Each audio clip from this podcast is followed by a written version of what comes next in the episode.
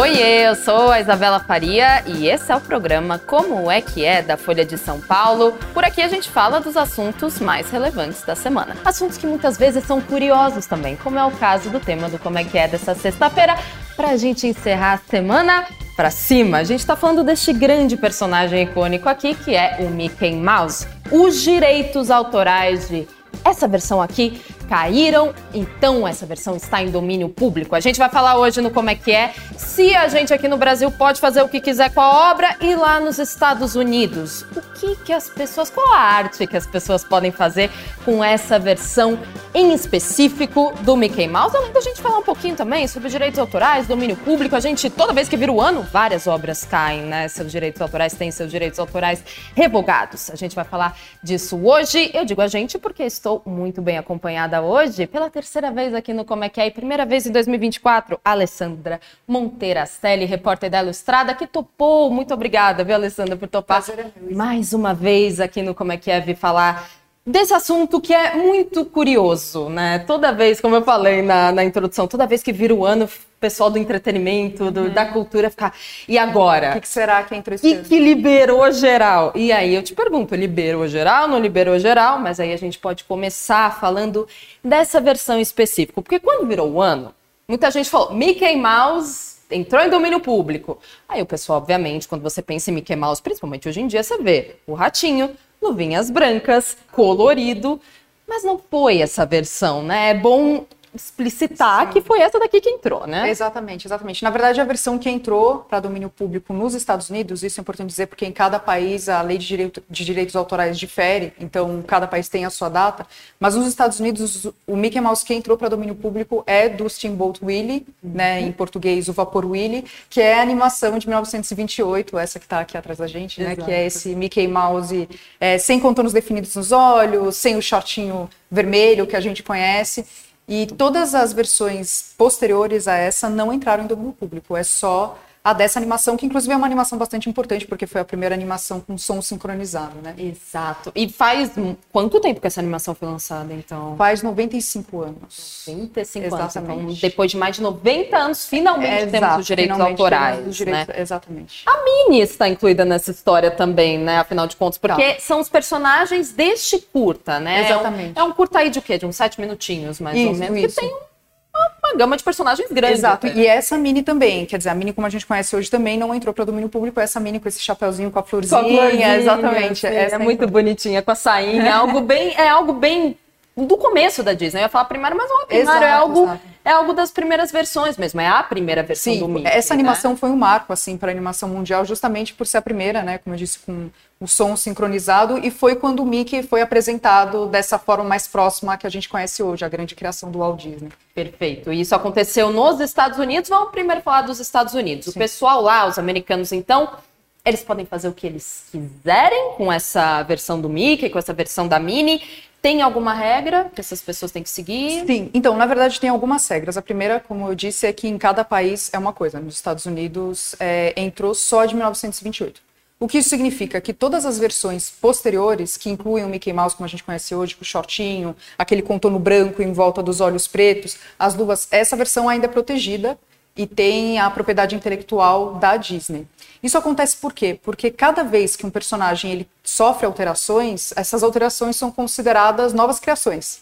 Então, novas criações têm novas propriedades intelectuais e são protegidas de novo. Então, todas as versões do Mickey depois de 1928 estão protegidas, são da Disney. E outra coisa que eu acho muito importante é, dizer é que a Disney, além de ter propriedade intelectual sobre o Mickey, ela também tem o direito de marca sobre o Mickey. O Mickey Mouse ele foi registrado pela Disney como uma marca.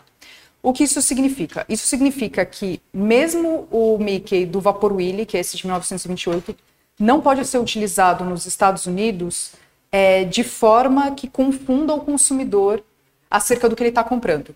Perfeito. Então eu vou dar um exemplo assim para simplificar, que é o seguinte: se uma pessoa pegar uma camiseta, é, estampar o Mickey nessa camiseta e vender essa camiseta, e a pessoa que estiver comprando, comprar essa camiseta achando que está comprando um produto da Disney, isso é ilegal. A Disney tem o direito de marca, não pode ser comercializado. O Mickey, essa versão do Mickey, está liberada para criar, né? É quando cai em domínio público significa ele pode ser utilizado, pode ser simplado, pode ser é, usado para novas criações, novos filmes, e, e, assim novas criações artísticas, né? Mas não para ser comercializado como marca que confunda é, os consumidores se aquilo foi feito pela Disney ou não. Perfeito. Então tem que ter, tem que ter um, um cuidado especial com Exato, isso, tem né? Que ter um cuidado especial, sim. Perfeito, Ale. A gente, eu tava vendo, né, assim que o que esse Mickey, que essa versão entrou, perdão, em domínio público, muitas pessoas no YouTube, principalmente, né, que é a grande plataforma de vídeos, começou a pegar essa versão e fazer o que bem entender.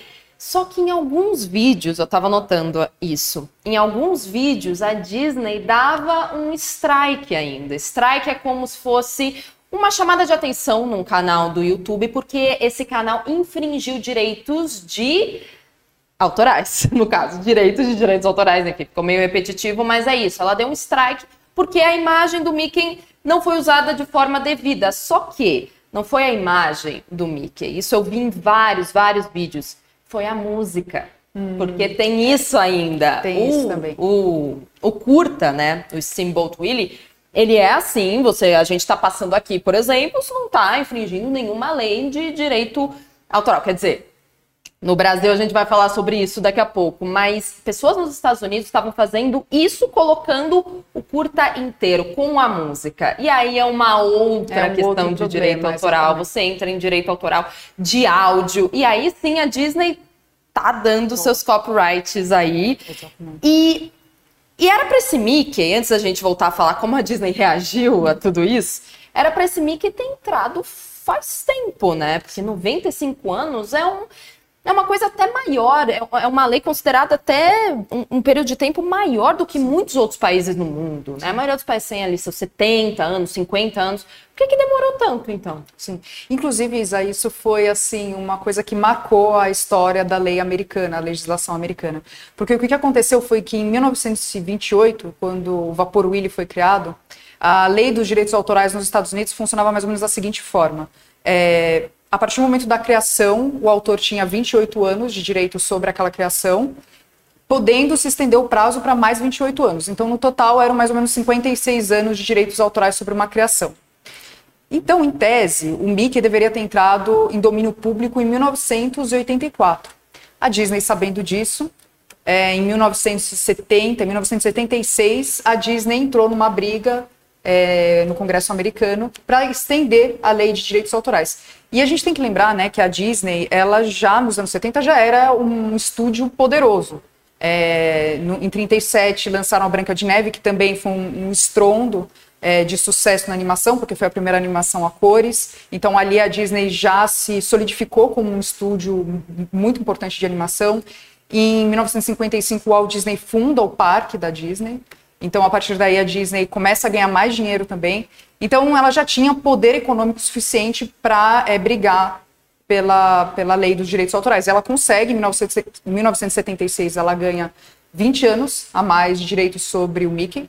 E, de novo, era para ter terminado em 2003, né? E já sabendo disso de novo, em 1998, ainda mais poderosa, porque é, em 89 lançou A Pequena Sereia, foi outro sucesso enorme. Nos anos 90 foi uma época áurea para a ah, Disney. Que é a época de prata. Exato, Disney, exato, né? que marcou, enfim, a infância de uma geração, inclusive a nossa. Exatamente. É, enfim, que foi a época das animações do teatro musical, e, e, inspirados no teatro musical e tudo mais. Então a Disney e os parques estavam indo de vento em popa, Opa, super bem. É, então ela estava mais poderosa ainda do que em 70. E ela pede de novo, entra de novo no Congresso, pedindo para a extensão da lei de direitos autorais, ganha de novo.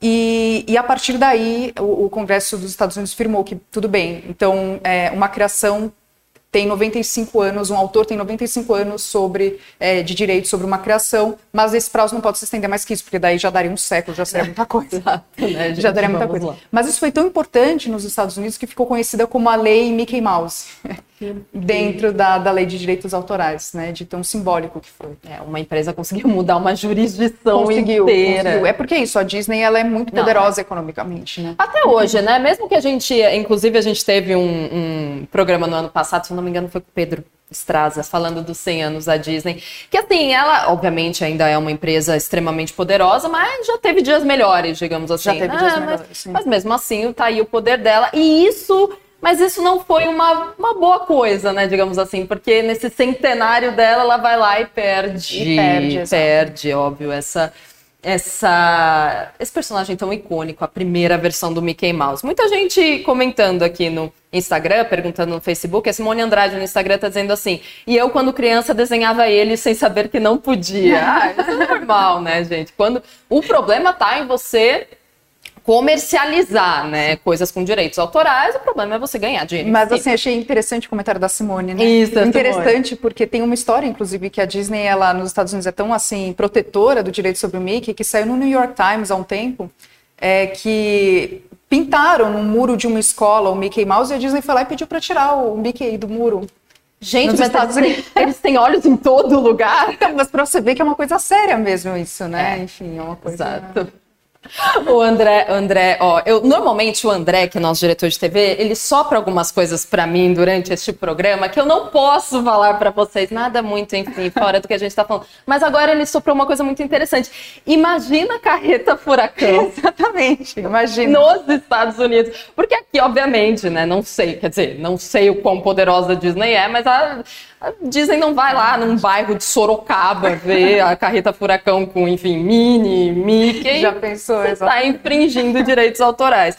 Então é isso, Simone. Pois é, gente, todos nós, né, já desenhamos personagens assim. A Mariana, a Bartilotti, Mariana Bartilotti pergunta aqui no Facebook: e pode usar para fazer alguma brincadeira em camisetas, por exemplo? Você pode falar de novo desse exemplo que você deu no começo da nossa Sim, conversa. é, depende se for comercializar, né? Se for comercializar, não. Aí Entendi. seria um problema, porque é, é isso, se a, a, pessoa que vai comprar, né, confunde, acha que pode ser um produto da Disney, um produto licenciado, né, que o que acontece muito, aí pode dar problema. Mas se for assim, você não vai comercializar, acho que você coloca na camiseta e é, é, sua, acho que é mais difícil. Exato. Agora, tudo isso que estamos dizendo, pessoas que estão nos acompanhando, como é que é? Estados Unidos. Porque no Brasil, as coisas são diferentes. No Brasil, né? as coisas são diferentes mesmo, porque no Brasil, na verdade, uma obra só cai em domínio público 70 anos depois da morte de seu autor, né? Então, o Mickey no Brasil não caiu em domínio público. Nem essa versão. Nem essa versão.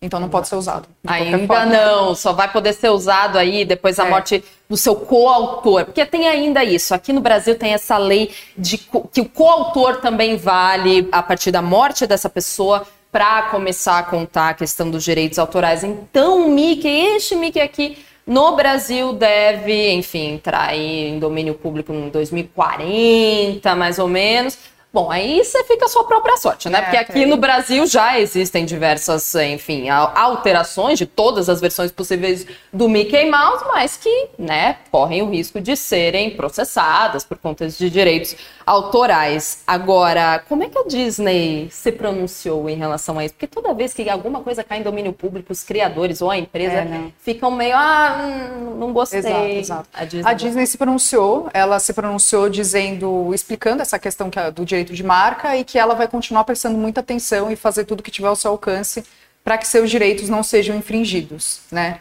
Então, para que as pessoas não. E é interessante dizer que é, aquilo que a gente estava falando antes, né, da diferença entre propriedade intelectual e direito de marca, a linha é tênue, né? Porque é aquilo que a, gente, que a gente falou, por exemplo, se uma pessoa faz um curta usando esse, essa versão do Mickey e aí vende esse curta, coloca música, enfim, é, pode ser confundido com uma animação da Disney, por exemplo é legal, pela, pela, pela lei é legal, porque entrou em domínio público, mas tem essas confusões. E a Disney está trabalhando em cima disso, né? Tanto que ela fez uma vinheta usando o, o vapor Willy que agora entra no começo de algumas animações justamente por isso, né? Porque aí você confunde o que é logo, o que é. É verdade. É. Faz um tempo já, faz, faz um anos. tempinho, faz um tempinho. Mas é uma coisa que você, quem, quem conhece, né, essa, essa animação, dá um. Opa, é verdade. Você já relaciona, exatamente. Você já relaciona. E no fim das contas, a Disney vai deixar de ganhar dinheiro mais ou menos com essa versão, mas nem tanto, como você falou, ela detém uma marca, né? Detém uma marca. E assim, para ser sincera, em tese ela perderia porque antes do do, do Mickey cair no domínio público, se uma pessoa fosse usar o Vapor Willy, teria que pagar direitos para a Disney e a Disney poderia processar.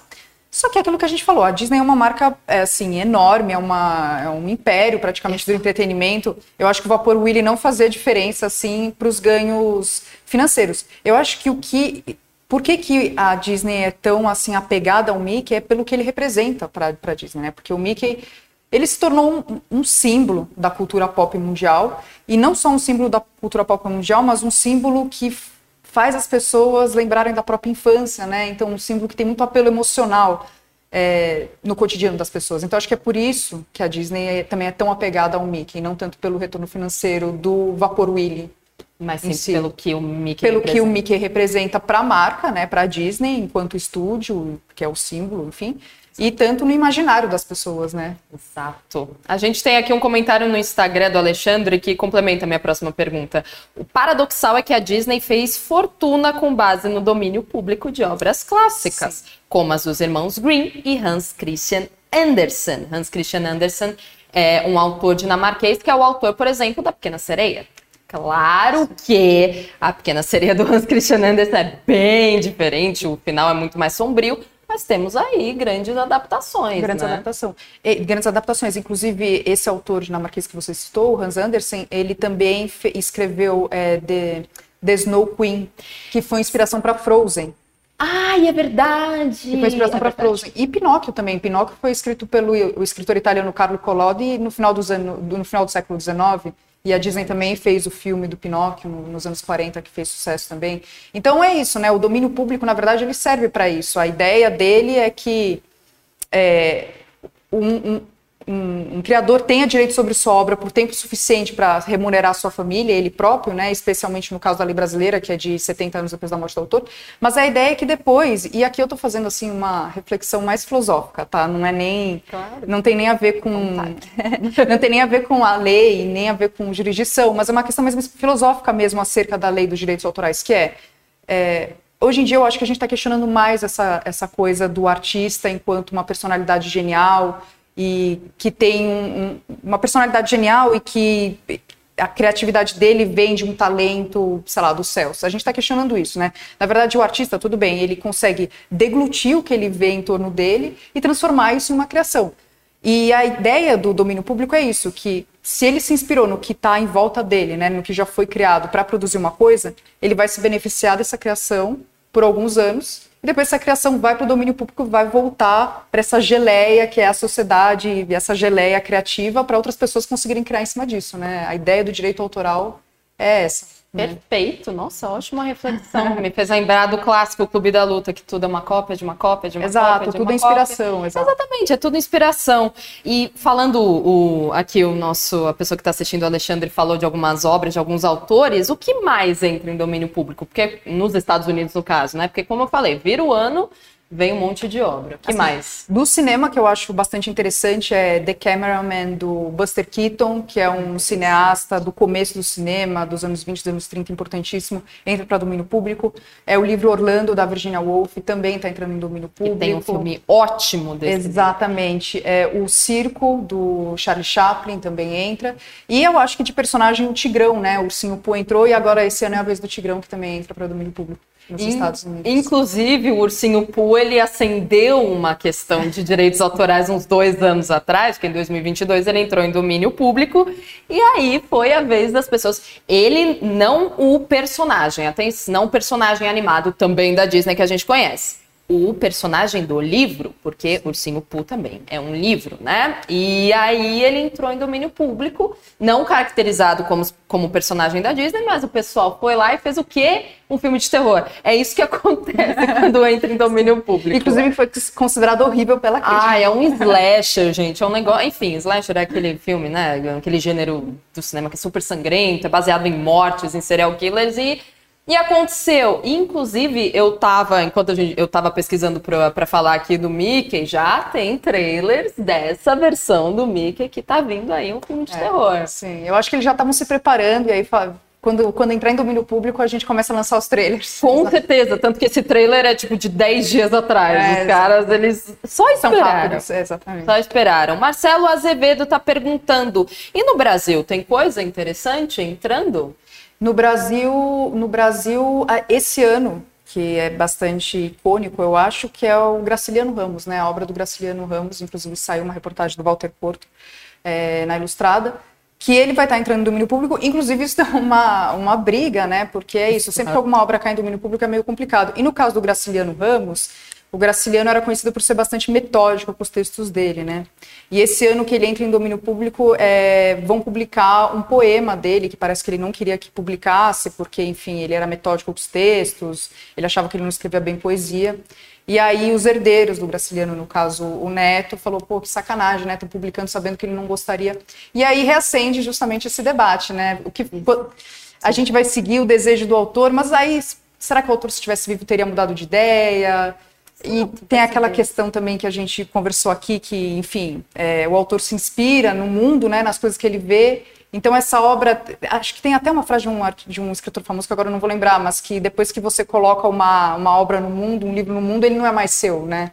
Ele é, enfim, do mundo. Então, tem toda essa discussão em volta disso. Por um lado, o herdeiro tem seu, seu tem um argumento válido, né? Mas por outro, tem essa questão de que o domínio público ele é justamente para isso, para que volte para as pessoas poderem criar em cima disso, para ser uma coisa livre de todos, digamos assim. Né? Como você falou, é uma lei, né? Então exatamente. precisa é, essa lei de 70 anos é, aqui no Brasil vale até a morte 70 anos contando a partir da morte do autor. Uhum. Então, é, respondendo aqui, temos Graciliano Ramos, então, entrando em domínio público.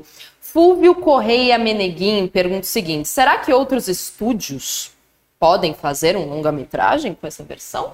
Em tese, em tese, sim, porque em tese, assim, é aquilo que você falou, tem todas umas questões de, da música, Exato. etc. Também. Mas em tese, sim, porque é isso, caiu para o domínio público, que nem a Disney fez, é, usou o Pinóquio, né? Que era. Que tudo bem, não era um filme, não era de, uma, de um estúdio, mas era uma obra que já existia, foram lá e fizeram um filme. Outros estúdios poderiam se apropriar dessa imagem do Mickey para refazer. Só que aí, entra aqui, Luísa, que a gente estava falando, que a Disney é muito poderosa, que tem essa mistura do que é marca e do que é propriedade intelectual. Eu acho que ninguém vai querer comprar essa briga com a Disney. Porque é óbvio que a Disney não ia deixar barato se outro estúdio fizesse alguma coisa. Eu acho que ela entraria com todos os recursos possíveis. E aí, é, será que é uma briga válida? Eu acho que, enfim, tem, tem é, mesmo, me, como, como você disse, aqui no Brasil tudo bem, o poder da Disney é outro, né, digamos é, assim, mas lá nos Estados Unidos foi um muro de escola que eles, como você falou, é, eles viram um muro de escola, falaram apaga isso. É. Eu acho que ninguém vai entrar nessa briga sinceramente. Mas você acha que mesmo com a Disney dando ali seus. não estando nos melhores anos melhores dela, anos, é. você acha que não? Como você é. falou, eles não vão abrir mão do, do Eu Mickey, acho que não, não porque né? é isso, o Mickey ele é uma, uma figura pop assim muito importante para o imaginário das pessoas, para a marca, é o símbolo da marca e enfim, eu acho que não vão abrir mão disso com tanta facilidade. Ou seja, aqui no Brasil, e, e, bom lembrar, é. gente, quem está assistindo aqui, um monte de gente está comentando, aqui no Brasil ainda não pode. Não é permitido nenhuma versão. E assim, é, a gente vai ver como a Disney vai reagir, porque essa lei dos 95 anos parou nos 95 anos, certo? Não dá para estender não. dos direitos autorais. Interessante, é, exatamente, interessante. E como é que dizer... vai ser quando Vão é. começar a entrar em domínio público Cinderela e sem, da Disney, outros que, que não são da Disney, na verdade, mas que vão entrar em domínio público e que são importantíssimos também para a cultura pop, famosérrimos Batman, Super-Homem. É. Daqui a pouco as coisas. E isso é muito. Isso é outra coisa muito interessante que eu acho desse, desse assunto, né? Que as grandes criações e a, a, os grandes personagens do nosso imaginário de gerações que nasceram no século XX estão começando a entrar no domínio público. Isso é muito interessante, porque é isso, nós vamos ser gerações que vão começar a ver essas grandes criações do século XX serem de, de todos e poderem ser recriadas, né? Isso é algo muito interessante. Sim. Eu acho que vai, acho que é bom também sair um pouco dessa questão de você colocar o, entrar em domínio público, por exemplo, um super-homem e dar esse poder para uma audiência até que talvez viu o super-homem enquanto crescia, do que sinceramente isso também já foi tema aqui do como é que é ficar fazendo remakes é, e, e, e, universos paralelos da DC, da Marvel, dá um, um, uma sim, sim. revigorada, é né? A gente pode usar, a gente citou aqui a Disney, a gente pode usar Frozen como exemplo. O Frozen da Disney não é o mesmo do The, The Snow Queen. Exato, do, do autor. Exato, é uma nova, tipo, é inspirado e tudo mais, de certa forma é uma apropriação, né? Sim. E esse conceito de apropriação é um conceito é, que nas artes é, é, muito, vigora muito, né? Porque é essa ideia de você se apropriar, você usar isso de outra forma. Inclusive, é interessante, a gente estava falando da diferença da lei dos Estados Unidos e do Brasil, eu acho interessante pontuar que a lei dos Estados Unidos é, de direitos autorais chama copyright, né? É um pouco diferente da lei brasileira, porque nos Estados Unidos ela é, é decidida e ela vai mudando de acordo com a jurisprudência, o que significa que cada novo caso, cada nova decisão de um juiz vai inspirar as novas decisões mais para frente, né? É, e é interessante porque nos Estados Unidos o copyright tem uma coisa que chama fair use, né? Que seria em português o uso justo. E eu acho que o Mickey é um ótimo exemplo para isso, porque o Mickey, pela sua importância dentro do, do mundo do imaginário pop, nas artes plásticas, por exemplo, né, ele é usado por dezenas de artistas, como eles se apropriam do Mickey, da imagem do Mickey, e usam, por exemplo, uma pintura para fazer uma crítica social ou para criticar para criticar a extensão dos Estados Unidos, a extensão cultural dos Estados Unidos no, no, no mundo, no sul global, por exemplo. cultural. Exatamente. Então, essa ideia de você. E, e, e, como, beleza, eles se apropriaram da imagem do Mickey, mas a lei do fair use, do uso justo dos Estados Unidos, diz: se você se apropria e você altera essa, essa imagem, você altera ela para criar uma coisa nova com um significado diferente do que a criação original, então é um uso justo é, você está fazendo uma criação que faz uma crítica social, que gera uma reflexão nova, então tudo bem. E é interessante, porque o Mickey já foi usado algumas vezes nesse sentido, porque ele é importantíssimo, mas muitos outros personagens, né?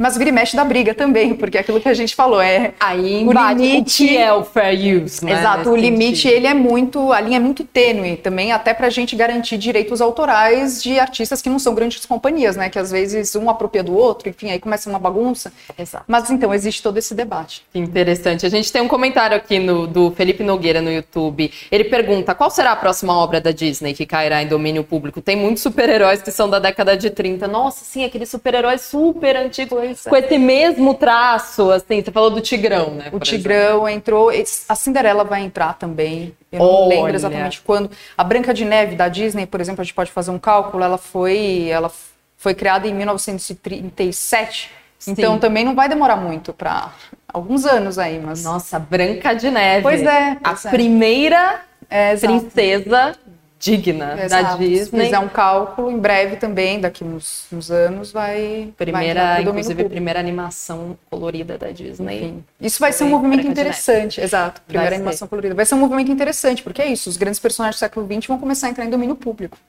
Que bom! É, é um jeito de realmente é, dar uma refrescada nessa imagem que a gente tem, como o Alexandre, como ah, também a Alessandra falou aqui. Disney fez grande parte da sua história com base em obras de domínio público e agora essa empresa bilionária que a gente acompanha, que a gente sempre acompanhou, que a gente acompanha e que a gente ainda assiste aos filmes. Então fiquem ligados aí, deve, daqui a pouco deve sair um filme americano com essa versão do Mickey Mouse, Serial Killer, porque é isso que acontece quando coisas entram em domínio público, entre outras coisas também que não vale a pena comentar. Mas vejam aí o filme do slasher do Mickey, deve estar, sei lá, disponível em breve. Alessandra Monteracelli, repórter da Ilustrada aqui, da Folha, repórter de cultura, muito obrigada, Lê, novamente. Obrigada a você. Você é muito didática, muito obrigada por Ai, explicar bastante sobre o Mickey. Te vejo em breve. Obrigadão, é viu? Obrigada a vocês. Até mais. Obrigada a todo mundo que assistiu a gente. Valeu. E muito obrigada a você também que assistiu Como é que é de hoje, dessa sexta-feira. Na segunda-feira estaremos aqui. Tchau.